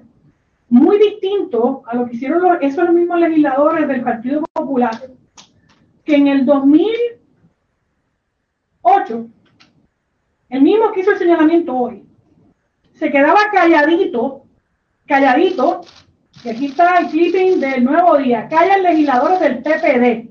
Los representantes tienen dudas sobre Aníbal Acevedo ¿Y sobre qué tenían dudas? tenían duda cuando se llevaron a la cárcel preso al subdirector de la campaña de Aníbal Acevedo al subtesorero de la campaña de Aníbal Acevedo Edwin Colón Rodríguez, 12 meses y un día de prisión, dos años de probatoria, Se declaró culpable de malversar fondos, 60 mil fondos, 60 mil dólares de la campaña de Acevedo Vilá en el 2000 y de hacer declaraciones falsas a la Comisión Federal de Elecciones. Miguel Nazario Franco se declaró seis meses de confinamiento domiciliario, un año de probatoria sin grillete electrónico, una multa de 5 mil dólares y se declaró culpable de saber que se estaba cometiendo delitos graves y no reportarlos cuando eran parte de los comités de campaña de Aníbal Acevedo Esos son el tesorero, el subtesorero de campaña y el subdirector de campaña presos. Presos porque trataron de lavar dinero. ¿Y qué hizo ese legislador que hoy hace una conferencia de prensa? Se quedó calladito, miren, ahí está la foto, calladito, se quedó, no dijo nada. Cuando en aquel momento su gobernador estaba eh, llevando los pleitos. De hecho, el propio Partido Popular, esos mismos, estaban a gusto con el saldo del caso Justicia Federal, destaca los 10 culpables de los dos imputados de delito. Y vamos a leer esos nombres. Yo creo que es importante leer esos nombres. Los convictos. Jorge Velasco, tres años en probatoria, incluida 12 meses de arresto domiciliario. Ramón Velasco, tres años en probatoria, 12 meses de arresto domiciliario. Edwin Colón Rodríguez, 12 meses y un día de cárcel y tres años de libertad bajo probatoria. Miguel Nazario Franco, un año de probatoria, seis meses de arresto más multa. Ricardo Colón, año de libertad bajo probatoria y multa de 5 mil. Cándido Negrón Meliá, cinco meses de cárcel y siete meses de arresto y multa de 14 mil. Robert Feldman, una multa de 6 mil dólares por un delito menos grave. Marvin Block, multa de 3 mil y delito menos grave. Salvatore Avanzato, un año de libertad bajo probatoria y multa de 5 mil. Esos fueron los que lavaban dinero para Aníbal Acevedo. Pero el ladrón juzga por su condición.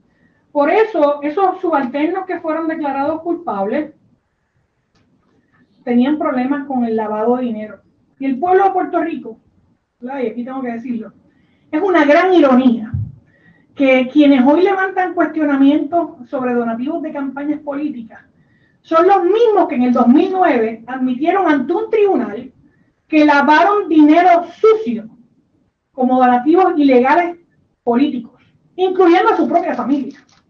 Y el pueblo de Puerto Rico nunca va a olvidar la vergüenza que colectivamente pasamos como pueblo cuando 10 de esos dos imputados que les acabo de mencionar juntos eh, al entonces gobernador se declararon culpables de delitos federales relacionados a la campaña, a los ingresos, a los donativos, al fraude electrónico y al lavado de dinero, a declaraciones falsas al FEC y al FBI, subdirector de campaña y subtesorero de la campaña de Acevedo Vilá.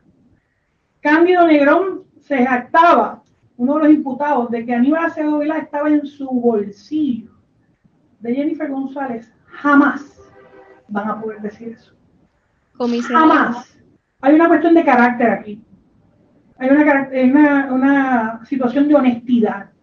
Yo llevo más de 18 años como funcionaria pública. Jamás he tenido señalamientos de este tipo, porque hago mis cosas por el libro, porque mi récord está claro, porque ya les mencioné que una persona que me donó en el 2018, en el 2016, acabo de ponerme a su nombramiento. ¿Qué más transparencia que eso?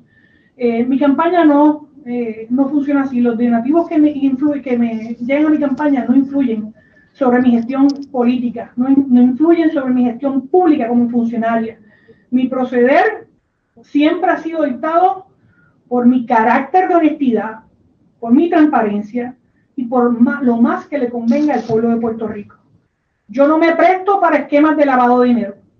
Yo no me presto para esquemas de burlar la ley, ni me presto para luego que tienes un caso federal como lo tuvo Aníbal Acevedo Vilar, contratar con fondos públicos en un contrato de más de 3 millones de dólares a Thomas Green en un contrato de la Autoridad de Energía Eléctrica para que le pagara y le llevara sus casos de la defensa de todos estos pleitos electorales. Eso es la campaña. Así que esos legisladores no tienen fuerza moral para hablar de los donativos de campaña cuando se quedaron calladitos cuando Aníbal era su gobernador. El que venga a retarme a mí o hacerme implicaciones a mí, que tenga al menos los pantalones bien puestos, dignidad, honestidad, para venirme a hacer acusaciones serias. Tenemos a Eva, Eva Llorens, creo que todavía sigue en línea para preguntas. Sí, este, ¿me oyen? Sí, fuerte y claro, Eva. ¿Me faltó algo contestarle a la pregunta anterior? Hermano, si estás en mute, pon en el chat a ver. Gracias. Ok. Por si acaso. Ok. Sí, eh, comisionada, yo tenía una duda porque eh, usted se opuso al nombramiento de Justin eh, Peterson para la Junta. Yo quería saber si usted ha recibido algún tipo de contestación del presidente de la Casa Blanca en torno a qué va a pasar con ese nombramiento, si él lo va a retirar o si va o si se va a quedar ahí. Y lo segundo, o si, y si usted le ha hecho alguna reclamación a Justin Peterson en el ámbito personal. eh, No, la primer- lo primero es que sí he recibido la petición de la Casa Blanca para discutir el nombramiento, cosa que haré en los próximos días. Eh, y eh, debo tener también, eh, como parte de esa petición de la Casa Blanca, una conversación con el nominado. Eh, y quería preguntarle si se ha oído hablar, si ha oído algo sobre los otros nombramientos que faltan para la Junta, porque hay unas vacantes que se tienen que llenar, hay tres vacantes. Eh, Nosotros, nosotros- hemos hecho recomendaciones que han estado incluidas en las recomendaciones del liderato legislativo, que como sabes, esto opera por unas ternas. Eh, obviamente se someten muchos nombres, el presidente selecciona de algunos de esos nombres, así que hay unos que están más avanzados, hay otros que todavía están en el trámite de evaluación. Recuerda que a estas personas se les hace un background check, eh, unas investigaciones a nivel federal previo al presidente hacer nominaciones. Así que sí, eso está corriendo. eh, y ¿Y cuándo, cuándo sabremos? ¿Cuándo sabremos cuándo Pues, se van a pues, nombrar el estas personas? El presidente es el que, el que toma estas decisiones. Algunas veces es más rápido, otras veces es más corto, pero cuando así sea, siempre vamos a ir de frente para hablar de cada nombramiento. ¿Cuándo se reunió en la Casa Blanca? Perdone. Todavía, ya se hizo- Todavía. ya ellos me, me llamaron pidiéndome la reunión, así que estamos, en- ahí estamos en coordinación. Ok, tenemos otra pregunta de Adriana, que no le da bien el nombre. Adelante, Adriana. Sí, eh, número uno, quisiera eh, saber si- de no ganar Pedro Pierluisi, si su agenda de trabajo o su forma de trabajar cambiaría de alguna forma. Y número dos, quería saber si tenía alguna actualización eh, en términos de las manufactureras, que hay como alrededor de cuatro legislaciones federales distintas, y pero ninguna se ha atendido. Y ya Hay vimos pues, 26, 26 proyectos. Ajá, Eh, 26 proyectos relacionados, pero hemos visto que el presidente Trump e incluso la gobernadora básicamente aparentan que lo dan por hecho, pero todavía no hay una legislación al respecto. Si No, mira, mira lo que pasa es que se está trabajando en, en dos vías. La vía legislativa, que como sabes estamos de receso, eh, así que va a haber legislación posterior a la, a la elección, ¿verdad? Esperamos.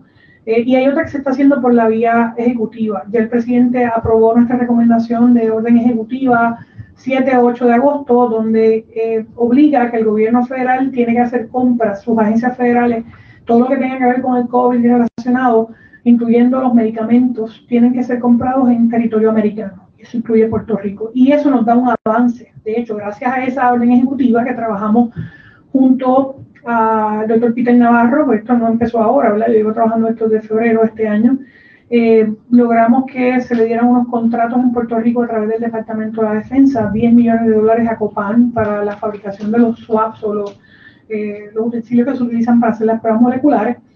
Y ahora FDA acaba de aprobar eh, el que se puedan producir en la isla los PCR, las pruebas moleculares en, en, en GK Pharmaceuticals en Manatí. Pero estas son algunas, vienen otras, ¿verdad? Que se están trabajando, otras que se están buscando mover a Puerto Rico. Así que el enfoque de manufactura viene por distintas eh, esferas. La parte ejecutiva, que es la que el presidente ha sido mucho más ágil porque lo puede hacer, eh, y la parte legislativa, que es la que ofrece el incentivo contributivo, porque, ojo, va a haber unos incentivos que el presidente les va a dar a algunas de estas compañías a través de contratos directos de las agencias federales de defensa.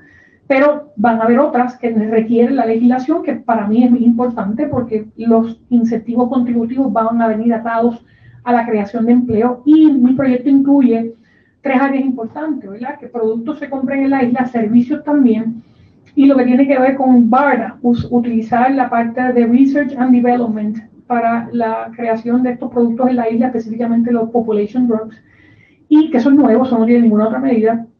Y la eh, tercera es la que tiene que ver con utilizar el GAIN Act, que es la legislación que le ofrece exclusividad al producto por un periodo determinado. Y esa patente, si tiene más años de exclusividad, probablemente, obviamente se vuelve más rentable en Puerto Rico. Es con mucho gusto te podemos enviar ¿verdad? nuestra presentación específicamente con cada detalle de esto. Eh, así que esto se está manejando en, las dos vías. La ejecutiva eh, es administrativa y en la vía legislativa que tiene que ser después de la elección eh, y con mucha probabilidad para el próximo semestre, porque hay mucha legislación buena. El senador Marco Rubio radicó mi, mi medida en el Senado, pero mi proyecto va atado a otras legislaciones que ya están radicadas también. Así que yo sé que va a haber legislación posiblemente incluida en un paquete más grande. Eh, estamos en esas conversaciones con los comités de Ways and Means, eh, tanto en Cámara como en Senado. Y me tenías otra pregunta más, o contesté. Sí, sí, le, le pregunté que, como ahorita mencionó, eh, la importancia de que se eligiera a Pedro Ah, Pierluisi como gobernador. Sí, lo de Pierluisi. Mira, yo lo que estoy viendo en la calle, lo que veo en mis encuestas, es un, un respaldo a Pedro Pierluisi por su capacidad, que fue comisionado residente porque domina y, muy importante, tú tienes cinco candidatos a la gobernación que creen en algún tipo de soberanía o independencia y solamente uno que cree en la relación con los Estados Unidos. Al momento de tu negociar, al momento de tú sacar los fondos que quedan de reconstrucción, de, de, eh, reestructuración de la isla, eh, la persona más capacitada para hacerlo, que sabe cómo hacerlo es Pedro Pierluisi. Así que yo lo que estoy viendo en la calle es que Pedro Pierluisi va a prevalecer lo, he visto en la fase de mi partido como, como aglutinado al liderato. Eh, y yo creo que el ejemplo de los gobiernos compartidos no han sido buenos para Puerto Rico. Vimos un gobierno compartido eh, en el 2005, 2006, 2005, 2005, el 2008, 2009. Eh, y eso obviamente el pueblo vio, ¿verdad? lo que ocurrió. Yo creo que hay que darle un mandato completo a y con Cámara, Senado, el que me conoce sabe que yo trabajo siempre con el que sea. Eh, lo hice en la Cámara, siendo presidenta y portavoz de minoría. Avancé la legislación, así que yo no, yo no vislumbro eh, que eso vaya a ocurrir, pero siempre trabajo y, el mejor ejemplo son los fondos que hemos conseguido para municipios populares, para municipios PNP, porque a mí me toca trabajar para todos los puertorriqueños. Y yo soy electa por el PNP, pero una vez electa, trabajo para todos como lo he hecho en estos cuatro años. Bueno, era Jennifer González y parece que ya se cansó de recibir golpes de parte de Aníbal Acevedo Vilá, porque reaccionó precisamente a acusaciones también a las que se dieron el día de ayer por parte de líderes del Partido Popular Democrático que le acusan de aparentemente estar cabildeando eh, a favor de grandes intereses a cambio de donativos políticos. También ella se mantiene firme en que definitivamente eh, Pedro Pierluisi estaría ganando la contienda primarista digo, la contienda electoral en este caso, y que la calle lo que le dice es que eso pudiera estar ocurriendo, descartando de alguna manera el que se pueda dar algún tipo de gobierno compartido. Así que vamos a ver qué ocurre. De hecho, para aquellos que siguen la prensa escrita, hoy la encuesta de Gaiter del periódico El Vocero pone a Jennifer González ganando y pone a Pierre Luisi, pero por un estrecho margen en la encuesta. Así que, bueno, encuestas en cuentas son, depende de quién las haga Vamos a ver qué terminó ocurriendo en la elección. La red le informa. Cuando regresemos, más noticias del ámbito policiaco y también mañana es el simulacro de terremotos y la pregunta es, ¿estamos preparados realmente tomando en consideración lo que ocurrió en enero? Es lo próximo, regresamos en breve. La red le informa. Señores, regresamos a la red le informa, el noticiero estelar de la red informativa de Puerto Rico. Gracias por compartir con nosotros. Vamos a más noticias del ámbito policíaco porque las autoridades arrestaron a un joven de 25 años que es residente del residencial egipciaco de Aguada. Este era buscado con una fianza de 25 mil dólares por violación a sustancias controladas. Lo arrestaron en la playa de Crash Boat en Aguadilla. Además, también las autoridades intervinieron con una embarcación con personas de estatus eh, inmigrante no definido o indocumentados como los conocemos. Y es Diana Hilerio, oficial de prensa de la policía en la zona de Aguadilla, quien nos trae detalles en vivo. Saludos, buenas tardes. Sí, buenas tardes a todos. Efectivamente, fue en la mañana de ayer que el negociado de droga diligenció una orden de arresto contra Josué Echevarría Hernández, este de 25 años de edad, residente en el residencial egipciaco de Aguada. Contra este pesaba una orden de 25 mil dólares, la cual fue expedida por el juez Denis Feliciano Crespo por violación a la ley de sustancias controladas. Este fue arrestado en el balneario Crash Boat de Aguadilla. Allí fue puesto bajo arresto y llevado a la celda de la citada división. Fue el agente Edgardo Jusino Hilerio, supervisado por el sargento Carlos Vélez Clas, quien diligenció la orden ante el magistrado de turno y este al no prestar la fianza impuesta ordenó su ingreso a la institución carcelaria de Bayamón. Y a eso de las 4 y 35 de la mañana de hoy a unas dos millas náuticas de las costas frente a las parcelas Nieves de Aguada la unidad marítima Fuerzas Unidas de Rápida Acción del área de Aguadilla intervino con una embarcación de 26 pies de lora color azul y anaranjada. Esta con un motor Yamaha de 40 caballos de fuerza fuera de borda, en la que viajaban 11 personas, entre estas una mujer de estatus inmigratorio no definido.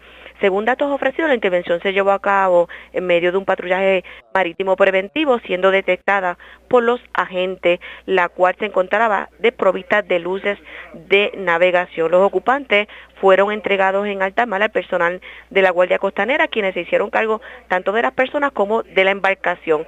Hasta allí llegaron los agentes eh, Jimmy Hernández y Pedro Méndez, quienes trabajaron con, con toda esta intervención. Como siempre, desde la comandancia, su oficial de prensa, la agente Diana Hilerio. Gracias por la información. Buenas tardes. Buenas tardes. Gracias, era Diana Hilerio, oficial de prensa de la policía en Aguadilla de la zona noroeste. Vamos al norte de Puerto Rico. Una persona fue encontrada muerta en una carretera de Manatí. Aparentemente fue impactada por un vehículo que se fue a la huida. El Malvarado, oficial de prensa de la policía en Arecibo, con detalles. Saludos, buenas tardes. Sí, buenas tardes. A eso de las 9 y 4 de la noche de ayer se reportó un accidente run a través del sistema 911 en la urbanización Luquetti, parte posterior del garaje Golf, en un callejón que da a la calle Pedro Hernández en Manatí. Según la investigación realizada por el agente Ángel Ocasio de Patrullas de Carretera de Manatí, informa que el agente José Gutiérrez del distrito de Manatí se personó al lugar donde localizó el cuerpo de un hombre, John Doe, tirado en el pavimento, el cual no, el cual no presentaba signos vitales. Los paramédicos Barreto y Román de Emergencia Médica de Manatí certificaron su muerte. Se establece que el occiso fue impactado o arrollado por un vehículo, el cual no se detuvo en el lugar de los hechos. El agente Samuel Ramos Cordero de la División de Homicidio de Arecibo se hizo cargo de la investigación en unión al fiscal Israel Chico Moya, quien ordenó el levantamiento del cadáver. Exhortamos a la ciudadanía a comunicarse si conoce, ¿verdad? Y puede dar información sobre este incidente. Puede comunicarse de forma confidencial al 343-2020 o al 878-4000. Eso es todo lo que tenemos por el momento. Que tengan todos buenas tardes. Y buenas tardes para usted también. Gracias, era Enlo Alvarado, oficial de prensa de la Policía en Arecibo de la zona norte. Vamos a la metropolitana. En la primera hora de programación le habíamos hablado sobre un caso de un joven que resultó herido de bala mientras corría Fort Tracks por Carolina. Ya hay más información sobre este incidente y vamos a la comandancia de Carolina. Arlín Guerrero, oficial de prensa, nos tiene detalles en vivo. Saludos, buenas tardes. Sí, ¿qué tal? Buenas tardes. A eso de las 9 y 40 de la noche de ayer se reportó una persona herida de bala en la carretera 858 en el barrio Cacao, en el pueblo de Carolina. Según información preliminar, se recibió una llamada del sistema 911 donde se alertó a las autoridades sobre un hombre herido de bala en el lugar. Al llegar a las unidades, el perjudicado, de nombre Wilfraín Torres Pérez, de 21 años, resultó con una herida de bala en la pantorrilla del pie izquierdo y referido al Hospital Centro Médico en Río Piedra en condición estable. Agentes de la División de Agresiones del Cuerpo de Investigaciones Criminales de Carolina se hicieron cargo de la investigación. Gracias por la información. Buenas tardes. Ok, buenas tardes. Arlín Guerrero, oficial de prensa de la policía de la zona de Carolina. Cambiamos de tema porque mañana se va a llevar a cabo lo que llaman el Gran Shakeout Puerto Rico 2020. Y esto es un simulacro de terremoto que tradicionalmente se hace para esta época utilizando los sistemas de alertas de emergencia. En línea telefónica, el jefe de manejo de emergencias, Nino Correa. Saludos, Correa. Buenas tardes, bienvenido. Saludos, saludos, buenas tardes, saludos a todos. Gracias por compartir con nosotros. Bueno, ¿qué se va a estar llevando a cabo mañana? Pues mira, mañana a las 10 y 15 de la mañana vamos a estar participando y compartiendo con toda nuestra isla lo que se llama el Super Checkout, eh, la cual es un ejercicio de agacharse, eh, cubrirse y sujetarse en caso de cualquier evento de un movimiento sísmico que pueda haber marcado en nuestra isla. Esto es parecido a lo que hemos visto en los años anteriores. ¿Qué diferencia vamos a tener este año en comparación con los años anteriores? Correcto, mira, eh, en este año pues la comparación es que tienes que atemperar, ¿verdad? El agacharte, sujetarte, cubrirte con la pandemia, la utilización de mascarilla, la utilización del distanciamiento social es sumamente importante. Sabemos que, ¿verdad? Eh, la situación de la pandemia ha provocado, ¿verdad? Muchos ajustes que hemos tenido que hacer en, relación a cualquier respuesta que tengamos, sea una emergencia o sea cualquier lugar que vayamos y en ese sentido eh, queremos, ¿verdad? Que la gente pues eh, comparta de esto. Sabemos eh, que el hecho de que nuestras escuelas estén cerradas, los niños están en el hogar, pues pienso que esto sería más para la comunidad, ¿verdad? Que va a estar en sus hogares, el agacharse, sujetarse y cubrirse. Y en adición, ¿verdad? A la gente que en la empresa privada, el gobierno, en todo, todo lugar donde esté, que puedan este, compartir con este ejercicio breve y, que estemos pendientes a cualquier evento que pueda ser real. Y tomando en consideración que ya tuvimos la experiencia en el mes de enero de lo que son los movimientos telúricos. Eso es así, el 7 de enero y el 16 de enero tuvimos dos terremotos en nuestra isla todavía. Al día de hoy tú sabes que se sigue eh, moviendo eh, y en ese sentido eh, una situación como esta no podemos bajar la guardia eh, sin dejar de pensar, ¿verdad?, la pandemia que todavía se mantiene activa y por el otro lado también una temporada de huracanes que hasta el 30 de, noviembre, que es la finalización de esa temporada, no sabemos qué evento pueda tocarnos y la importancia de estar preparado este, es vital para todos. ¿Está verdaderamente el gobierno y manejo de emergencias preparado para enfrentar otro evento como el ocurrido en enero?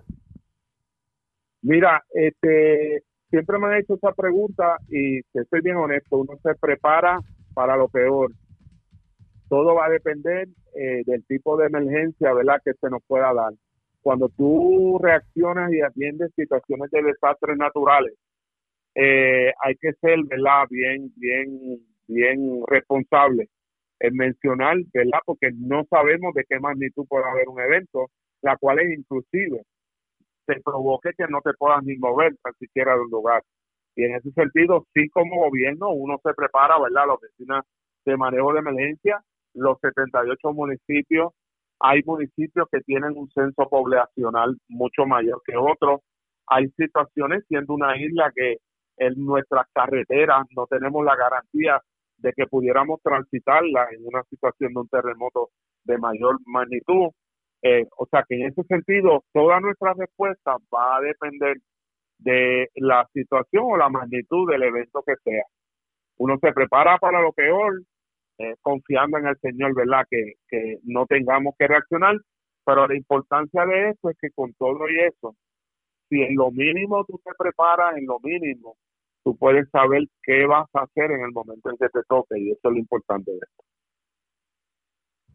Ya temporada de huracanes ha estado más tranquila. Obviamente esperamos algunas lluvias fuertes para este fin de semana por la onda tropical que está de camino del Inves 93L, pero parecería que la cosa ya está más calmada en cuanto a al tiempo se refiere. Sobre eso que me dice. Pues mira, este, desde hoy vamos a sentir como pasó en el día de ayer durante la tarde por la humedad y el calor del día, eh, podemos tener ¿verdad? diferentes eh, situaciones de eventos de lluvia fuerte en algunos lugares. No se puede bajar la guardia, como bien tú mencionas, este, al 30 de noviembre, todavía esta temporada de huracanes no ha pasado. Podemos tener eventos de lluvia fuerte igual de peligrosos que cualquier tipo de huracán o tormenta que haya pasado por nuestra isla. Puede afectar como nos pasó con el municipio de Arecibo en unas semanas atrás, eh, como pasó en el día de ayer en el área de Tobaja, de San Juan, esta lluvia que se pegó ahí fuerte, la cual provoca inundaciones repentinas, O sea, en ese sentido, esto no tiene de la temporada y por esa razón, aunque como bien tú dices, ya estamos próximos a salir de esa temporada de huracanes que mencionaron que era iba a ser activa y la hemos visto. No significa, ¿verdad?, que, que no consideremos el que podamos tener eventos de lluvia bastante peligrosos en nuestra isla.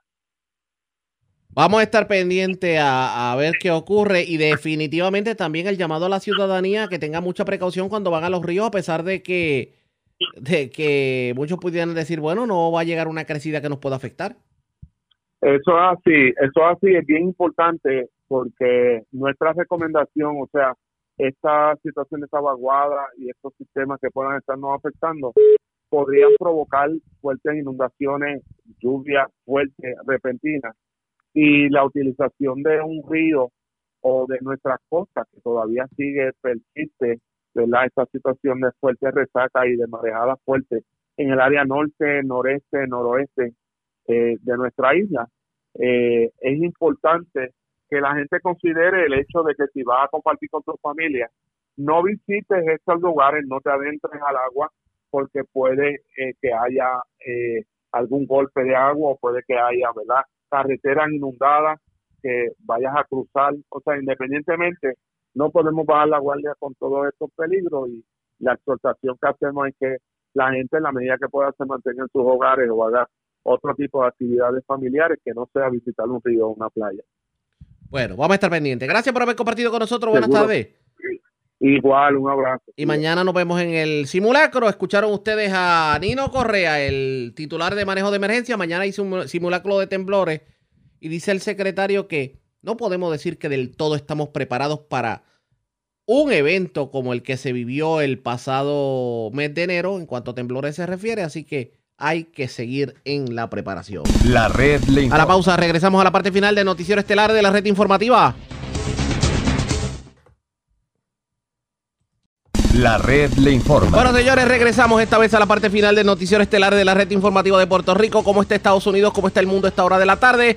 Vamos con DN, nos tienen un resumen completo sobre lo más importante acontecido en el ámbito nacional e internacional. Al tiempo que el número de muertes por COVID-19 supera las 215.000 en Estados Unidos, el presidente Donald Trump regresó a la campaña electoral el lunes, solo una semana después de que le dieran el alta del hospital donde recibió tratamiento por el coronavirus.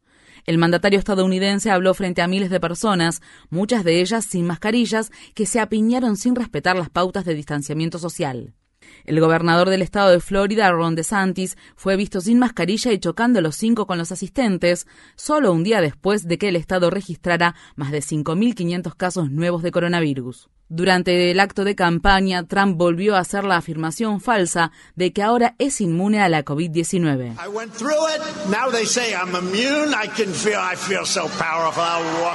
Pasé por eso. Ahora dicen que soy inmune. Me siento muy poderoso. Me meteré entre el público, me meteré allí. Besaré a todas las personas del público, besaré a los chicos y a las mujeres hermosas y a todos. Les daré un beso grande y fuerte. Antes del viaje de Trump al estado de Florida, el médico de la Casa Blanca, Sean Conley, anunció que el presidente había dado negativo por COVID-19 por dos días consecutivos en dos pruebas rápidas de antígenos, aunque no especificó las fechas de las pruebas.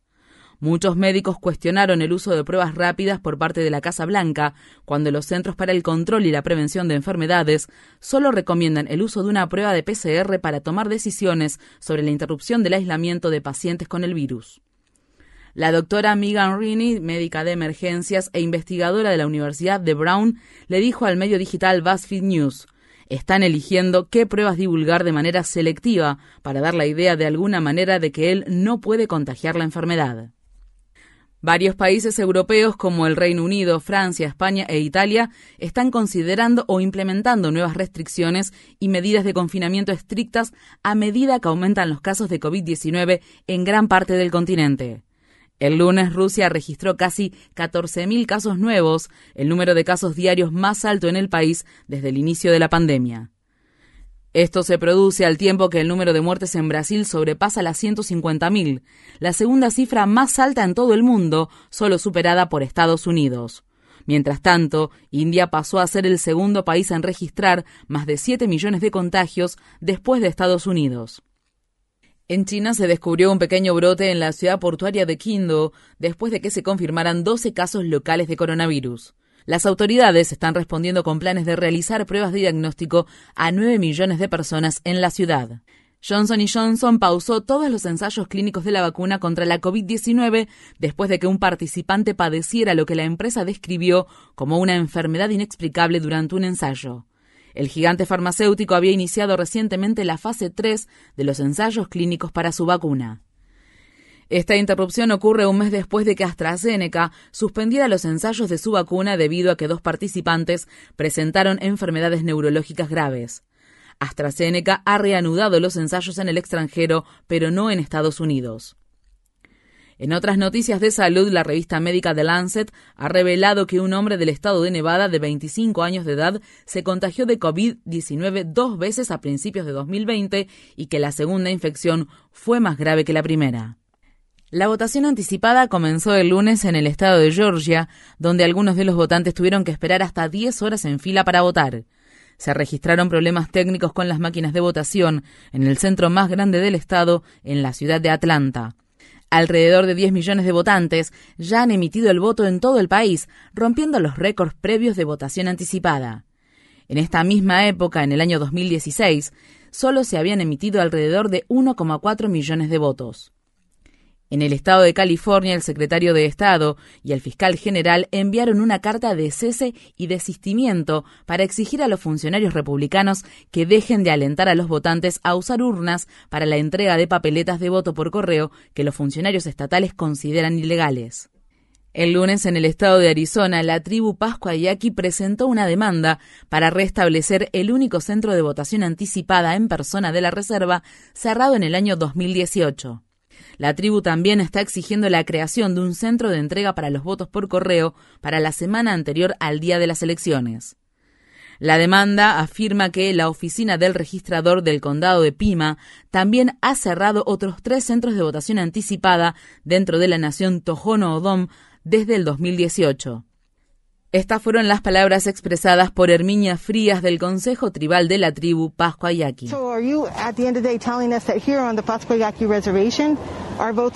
Entonces, al final, nos están diciendo que aquí, en la Reserva Pascua Yaqui, nuestros votos no importan, porque eso es lo que nos dicen en la reserva.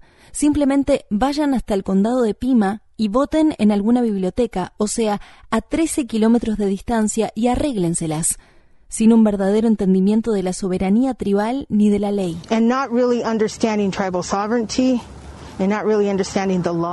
La agencia de noticias Reuters informa que la Casa Blanca está llevando adelante una nueva venta de armas a Taiwán que incluye camiones lanzacohetes fabricados por Lockheed Martin y misiles de largo alcance producidos por Boeing.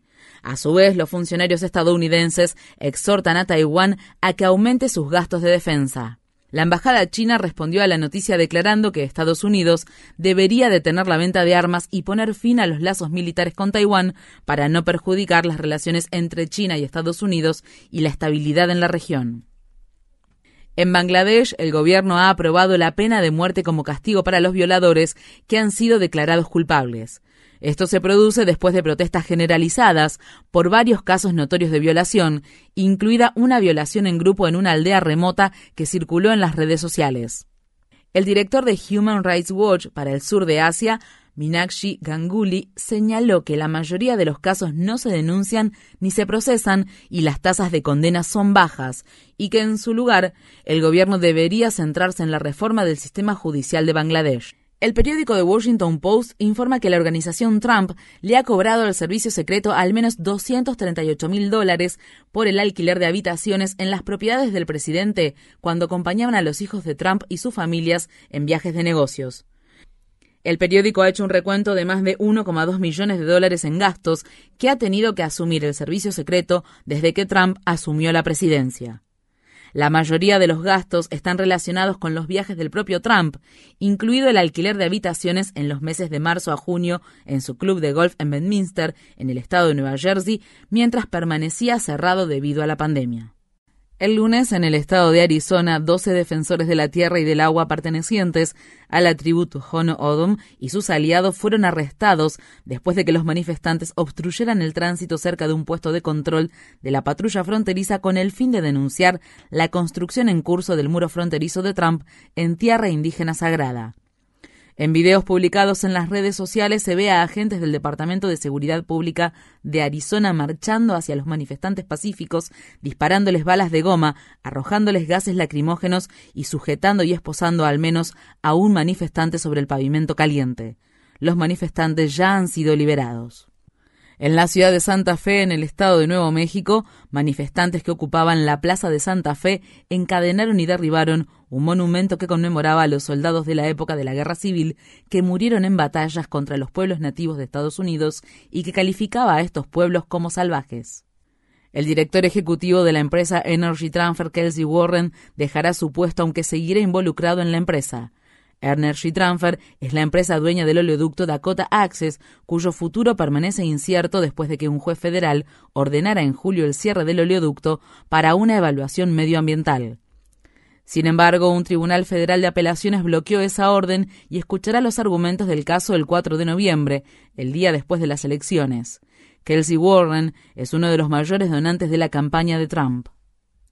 Un equipo de investigación alemán acaba de concluir la mayor expedición al Ártico de la historia. El pasado octubre, el equipo de investigación dejó que el barco se congelara de manera deliberada para que se desplazara miles de kilómetros hacia el norte y el oeste, con el fin de estudiar el impacto de la crisis climática y de las temperaturas crecientes en el Ártico. Estas fueron las palabras expresadas por uno de los líderes de la expedición, Marcus Rex, quien hizo una seria advertencia sobre el futuro del planeta. We found broad expanses of open water in an area where there should normally be thick ice. Encontramos grandes extensiones de agua abierta en una zona donde normalmente debería haber hielo espeso, formado en parte por hielo de varios años, e incluso en el polo el hielo está derretido por completo y lleno de agujeros. Fue muy evidente. Se podía ver por todas partes. No era necesario usar instrumentos de medición. El hielo se está muriendo. El Premio Nobel de Ciencias Económicas ha sido otorgado a los economistas estadounidenses Paul Migron y Robert Wilson por su trabajo sobre la teoría de subastas que se ha utilizado para diseñar nuevos formatos de subastas para bienes y servicios que son difíciles de vender de forma tradicional como frecuencias de radio. Sus descubrimientos han beneficiado a vendedores, compradores y contribuyentes de todo el mundo. La Universidad de Princeton acordó pagar casi un millón de dólares a más de 100 profesoras y destinar al menos 250 mil dólares a futuros ajustes salariales en respuesta a una investigación federal sobre discriminación salarial por razón de género. Princeton no admitió ninguna conducta indebida como parte del acuerdo con el Departamento de Trabajo. En el estado de Wisconsin, el jefe de la policía de la ciudad de Wauwatosa dijo que no tenía motivos para despedir al oficial de policía que disparó y mató al adolescente negro Alvin Cole en febrero. Alvin Cole, que tenía solo 17 años, es la tercera persona que el agente Joseph Mensa, quien también es negro, ha matado a tiros en los últimos cinco años. La semana pasada, el fiscal de distrito de Milwaukee absolvió a Mensa por la muerte de Cole, lo que desató manifestaciones que fueron reprimidas con gases lacrimógenos y decenas de arrestos por parte de la policía. La madre de Alvin Cole, Tracy Cole, y sus dos hermanas se encontraban entre las personas arrestadas. La detención de Tracy Cole se transmitió en vivo por Facebook y en el video se la puede escuchar diciendo no puedo respirar después de que la policía la golpeara en la cabeza durante el violento arresto. El periodista ganador del premio Pulitzer, Jim Dwyer, murió a la edad de 63 años de complicaciones por el cáncer de pulmón. Dwyer hacía la cobertura del área de la ciudad de Nueva York para los periódicos The New York Times, Newsday y Daily News. Además, escribió sobre las vidas de las personas afectadas por los ataques del 11 de septiembre e hizo reportajes sobre la discriminación racial por parte de la Policía Estatal de Nueva Jersey, lo que condujo a que se acusara a dos agentes de ese cuerpo que habían disparado contra estudiantes negros y latinos. También cubrió el juicio del caso conocido como Los Cinco del Central Park en 1990, en el que cinco adolescentes afroestadounidenses e hispanos fueron detenidos, acusados y condenados erróneamente por golpear y violar a una mujer blanca en el Central Park de Nueva York. En sus últimos meses contó las historias de los neoyorquinos afectados por la pandemia y del personal médico en la primera línea de batalla contra la enfermedad. La red le informa. Bueno, señores, enganchamos los guantes. Regresamos mañana jueves a la hora acostumbrada, cuando nuevamente a través de Cumbre, de Éxitos 1530, de X61, de Radio Grito, de Red 93 y de Restauración 107. Le vamos a llevar a ustedes resumen de noticias de mayor credibilidad en el país, el de la red informativa. Hasta entonces, que la pasen bien.